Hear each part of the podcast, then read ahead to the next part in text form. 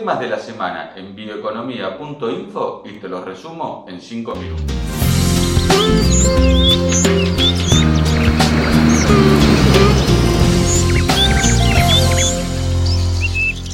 El Observatorio para la Atmósfera y los Océanos, dependiente del Departamento de Comercio de Estados Unidos, NOAA por sus siglas en inglés, una de las instituciones más prestigiosas que miden los efectos y las causas del cambio climático, han publicado esta semana un nuevo informe eh, sobre datos recolectados durante el 2020 que dicen que ha sido el quinto mayor aumento en emisiones de gases de efecto invernadero desde que el observatorio toma muestras hace 63 años. La cifra es eh, muy preocupante, ya que se dio en un contexto de retracción económica aproximadamente de un 7% a nivel global, provocada obviamente por los efectos de eh, la pandemia de coronavirus. Los científicos eh, del DOAA están convencidos de que de no haber sido por la pandemia, este incremento en las emisiones hubiera sido el más alto de la historia.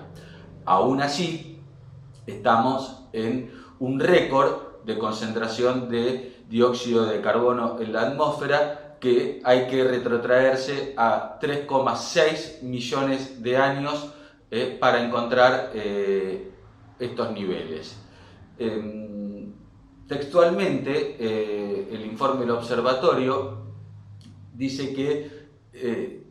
urge reducir lo más cerca a cero las emisiones de combustibles fósiles que son los principales responsables de eh, los efectos del cambio climático, mejor dicho, del aumento de la concentración de gases en la atmósfera. Eh, paralelamente, también esta semana, siete países eh, de Europa, entre ellos Francia, Alemania, el Reino Unido, España, los Países Bajos eh, y no recuerdo los otros dos, han creado la alianza Export Finance for the Future, E3F, e así se abrevia, que lo que busca es dejar de financiar de forma progresiva las exportaciones o el mercado internacional de combustibles fósiles. Eh, esta medida fue bien recibida por las organizaciones ambientalistas, sin embargo, pusieron el foco y pidieron más precisiones en lo que quiere decir progresivamente, dadas las urgencias que veníamos eh, mencionando en línea con lo que decía el observatorio y teniendo en cuenta que eh, es la forma de poder lograr los objetivos acordados en París de mantener la temperatura por debajo de los 2 grados sobre los niveles pre-industriales o, si es posible, doblegar esfuerzos y llegar a 1,5 grados de aumento. Eh, también esta semana estuvo circulando por WhatsApp entre la prensa y distintas eh, empresas y organizaciones vinculadas a los biocombustibles un audio del secretario de Energía de Argentina, Darío Martínez,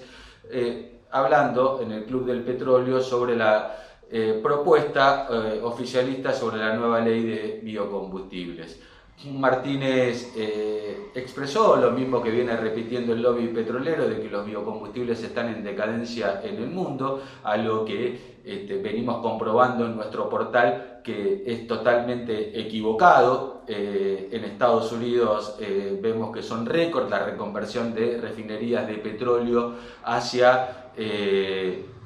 eh, diésel renovable, biodiesel o eh. Gran Bretaña acaba de aumentar su corte, su mandato de etanol. Europa ratificó su política en el transporte con biocombustibles, limitando obviamente al 7% los biocombustibles derivados de cultivos que ellos llaman alimenticios o de primera generación eh, y esto tiene una explicación desde el lado comercial y no desde el lado eh, científico-técnico de reducción de emisiones, porque está probado que los biocombustibles son hoy la mejor alternativa para atacar ya la reducción de emisiones en el transporte. En Argentina, en Brasil, en Paraguay estamos produciendo biocombustibles eh, que reducen por lo menos en al menos el 70% las emisiones respecto a los combustibles fósiles y esto ha sido demostrado por el INTA, eh, liderado por Jorge Gilbert, bajo normativa europea estos estudios y han sido homologados y han permitido poder exportar estos biocombustibles a Europa. Europa pone, dice, eh, en Sudamérica desmontan y estos, estos eh, biocombustibles están hechos sobre soja de desmonte. Eh, este mismo argumento es el que viene trabando eh, también el acuerdo de Unión Europea-Mercosur, sin embargo, a la hora de ellos buscar proteínas no ponen tanto el foco en los desmontes o en estos temas, sino que la soja o la harina de soja llega igual. hoy estamos en el siglo XXI, existen certificaciones, las empresas no quieren consumir productos que provengan de eh, eh, producciones no sustentables, no sostenibles, sobre desmontes o que no tengan este, estas componentes y recurren a estas eh, agencias o estas este, consultoras o certificadoras donde uno para poder comercializar demuestra cómo está producido eso y tranquilamente se podría poner el foco ahí. Pero Europa hace años que le cerró la puerta a la biotecnología. La agricultura europea está muy atrasada respecto a la americana y eso eh, en lo que me refiero a lo que es eh, productividad y eso hace que no puedan competir con eh, los productos derivados del agro de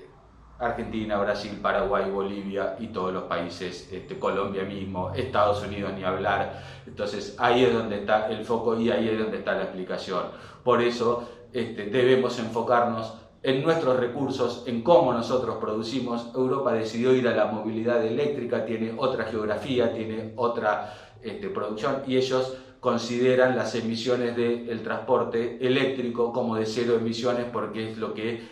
genera el auto o el vehículo cuando se mueve, pero no se habla, por ejemplo, de cómo se cargan. Y en esto eh, los Países Bajos, que yo admiro muchísimo Holanda porque realmente han hecho de la industria alimenticia una de las más sostenibles del mundo, con muchísima tecnología, con muchísimo conocimiento, con muchísimo know-how. Eh, el urban farming es admirable lo que hacen, pero tienen su gran mancha negra en lo que es la producción de energía eléctrica, donde todavía tienen una enorme participación de carbón. A mí me ha tocado en lo personal recorrer el puerto de Rotterdam y he visto toneladas y toneladas de carbón que entran y salen de Europa por ahí. Entonces, eh,